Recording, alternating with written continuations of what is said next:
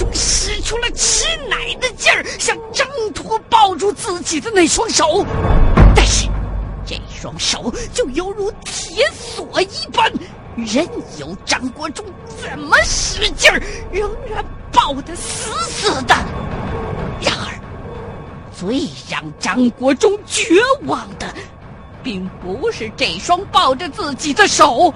而是这双手上的指甲，这时候竟然飞快的长了出来，指甲生长的方向，正是自己的胸口。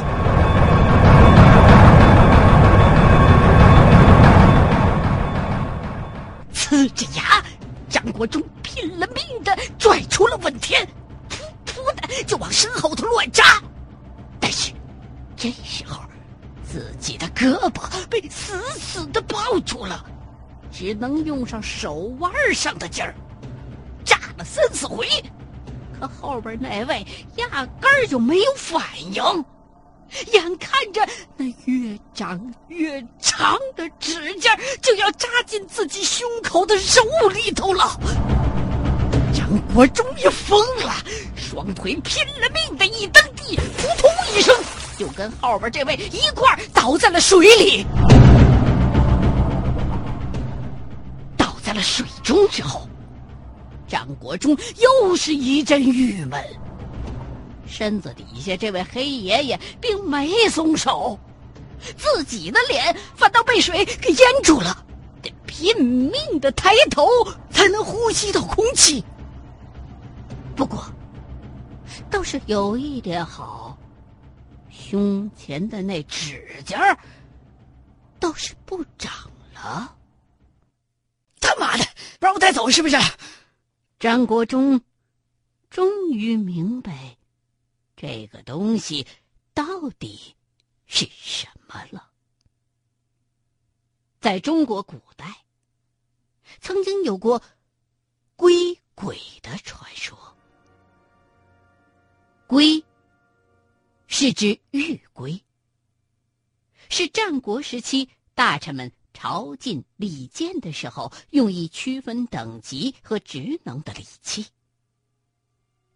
在当时，大臣死后入葬的时候，往往有捧龟入椁的礼仪，就是手里拿着玉龟，被装入棺椁。而一些不愿放弃生前高官尊位的官迷大臣，其魂魄有时就会宿寄于玉龟之中，就会变成所谓的龟鬼。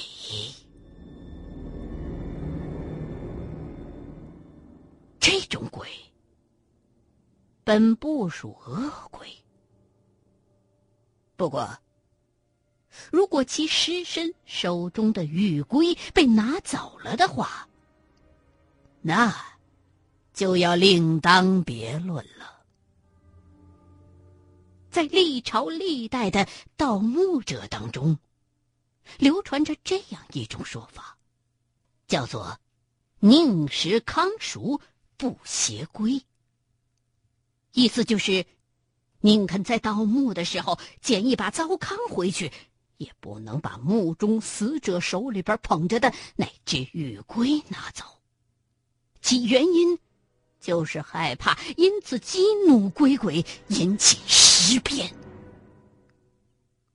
虽说，不是每一个手里边捧着玉龟的死者都会因为玉龟被拿走而起尸，但是。本着多一事不如少一事的原则，这种敏感的东西还是不动为妙。他娘的，这个狠呐！张国忠暗道倒霉呀。现在看来，这赵明川肯定。是把下边这位大叔的魂魄给封在了传国玉玺之中，而后人为的制造了一个手洗的鬼鬼。那么，自己如果不以某种正确的方法来拿玉玺的话，就肯定会被这个鬼鬼给缠住。怎么办？冷静，一定要冷静。张国忠想起了师傅的教诲：一旦遇到危险的话，一定一定要冷静。只有冷静的思考，才能找到破解危机的方法。强伸着脖子，换了一口气之后，张国忠开始在这几个月的经历当中寻找线索。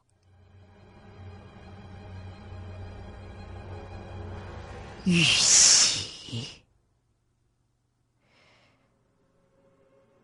玉龟，玉。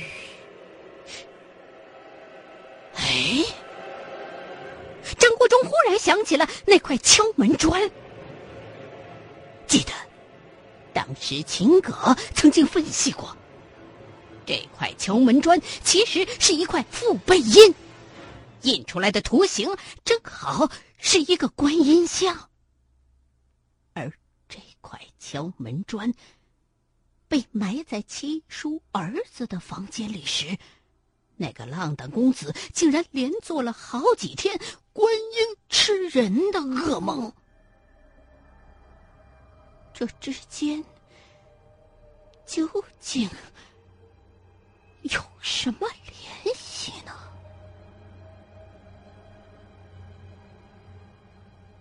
这时候，张国忠的脑子里边一团乱麻。按道理说，单单只是一块死玉被埋在地底下，是绝不会让人平白无故的做梦的。而且，秦葛曾经分析，腹背印可能是地图，也可能是钥匙。就现在的情况而言，地图的情况。已经可以被排除了。他另一个可能就是钥匙。那么，如果这块死玉真的就是一把钥匙的话，怎么才能开？这把锁呢？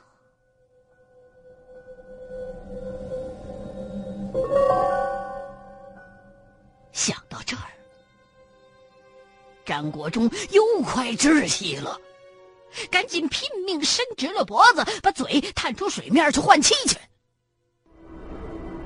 而下边的那位黑爷爷。简直就好像石头人一样，抱得紧，分量足，任凭张国忠怎么拼命的挣脱，就是纹丝儿不动。就在张国忠换气的那一刹那，借着水底掏上来的。依稀的手电光，张国忠从仰视的角度无意当中瞄了一眼观音像。哎，张国忠差点把水吸到肺里头去。从这个特殊的角度观察，那哪儿是什么观音像啊？明明是一个。名曲？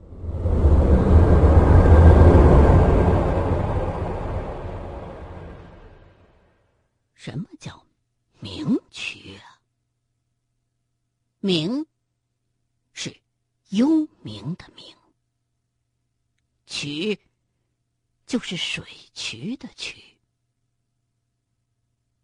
明渠是一种供阴气流动的媒介。茅山术认为，一件器物只可以封禁一个恶鬼或其他的冤孽，多了的话，恐怕就会令其逃脱。在古代，很多茅山传人驱鬼镇邪的法宝，都是祖辈儿或师徒相传的。这所谓的法宝，反顶多呀，就是一块成色不错的死玉罢了，可不是托塔李天王的宝塔那么精雕细刻的东西。所以，这些茅山传人。不可能为了某一个不足挂齿的小鬼小怪而舍弃失传的宝贝，所以就有了冥渠这种东西。冥渠的作用，就是把恶鬼从一件器物当中转移到另一件器物当中去。当施法者用失传的宝贝封过恶鬼之后，就可以再用冥渠把恶鬼转移到其他的物件上封存起来。如此一来，失成的宝贝就可以重复利用了。在茅山术志当中，还专门有这么一段答问。程云子曰：“师承之气，何以复用也？”刘默答曰：“数之以同物，解之以取。”意思就是说，失传的宝器，怎样才能重复使用呢？这个叫做刘默的唐代医学家、养生家回答的答案是。用相同属性的物品来束缚住他们，用冥渠来转移他们。这段记载就是专门用来说明冥渠的用途的。冥渠有两种，一种是物品，另一种。是阵法，借助物品作为明渠的方法，就是以一些属阴的材料，按一定的排列方式构成的明渠；而借助阵法的方法，则是以一些符咒，一般是以舔文为主的引魂咒为媒介。转移那些恶鬼的方法。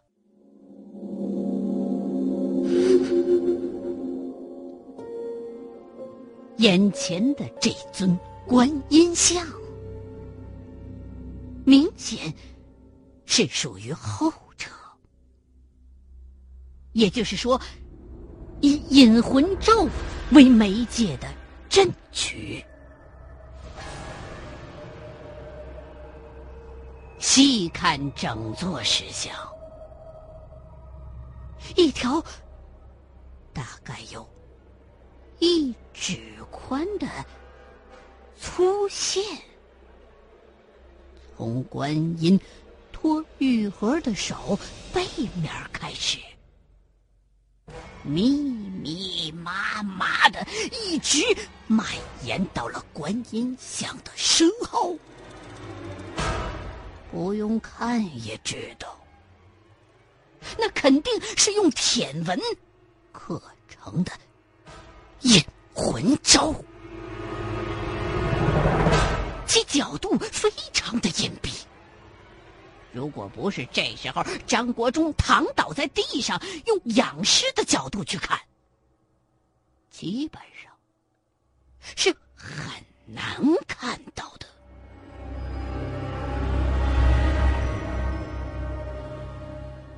这个发现，甚至让张国忠一时之间忘记了窒息的不适感。怪不得廖家少爷做噩梦，原来这块玉上雕着的天文，就是引魂咒的一部分。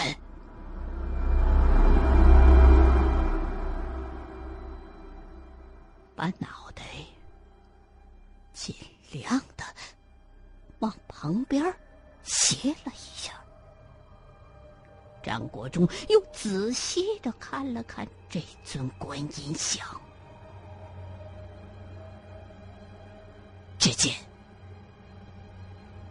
塑像的左手托着玉匣子，右手是一无畏印，而右手的袖子口。凹进去了一块。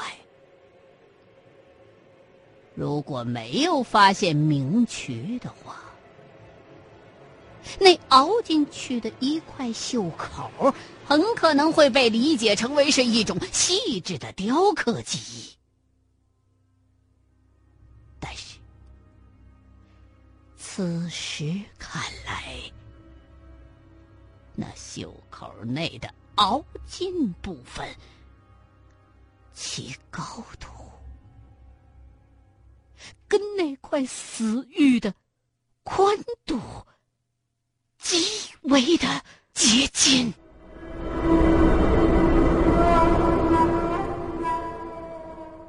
心眼儿还挺多。张国忠这时候不得不佩服这赵明川的心机了。如果不知道有明渠这回事儿，就算闯进来的人手里头有敲门砖，也休想看出这其中的破绽。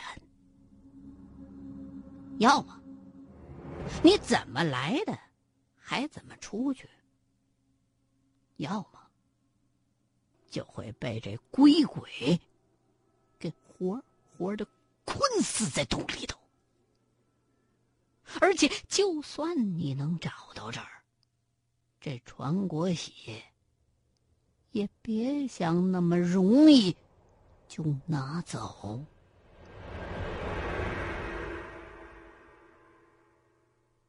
照现在的情况看，唯一的方法就是先把这传国玉玺放回到原来的那只玉匣子里头去。再把敲门砖放进观音像的袖口里，但是这些过程对于现在正被死死的抱在水里头的张国忠而言，无疑比登天都难。不过。虽说这时候，张国忠的胳膊一点儿都动不了，可是两条腿还是能动的。再三的琢磨了之后，张国忠决定。冒一次险，因为身后头的这个鬼鬼，大概比自己高出去半头。如果自己的双脚能够夹住匕首，利用这鬼鬼比自己高出半头的空隙戳他一下子，也许有希望让他松手。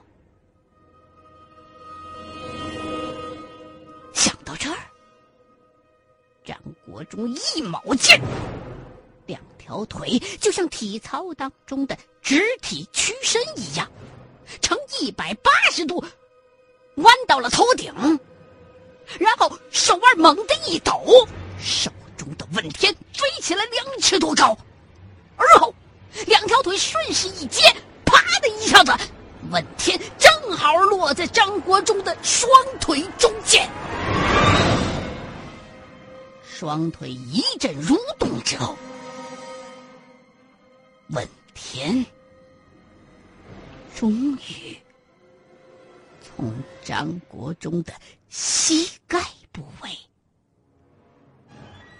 一点一点的蹭到了两脚的脚尖儿。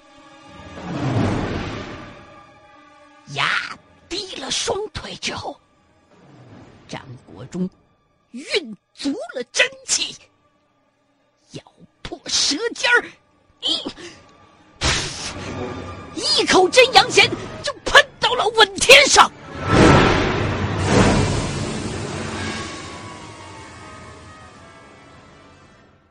眼瞅着匕首尖儿朝下一。点点的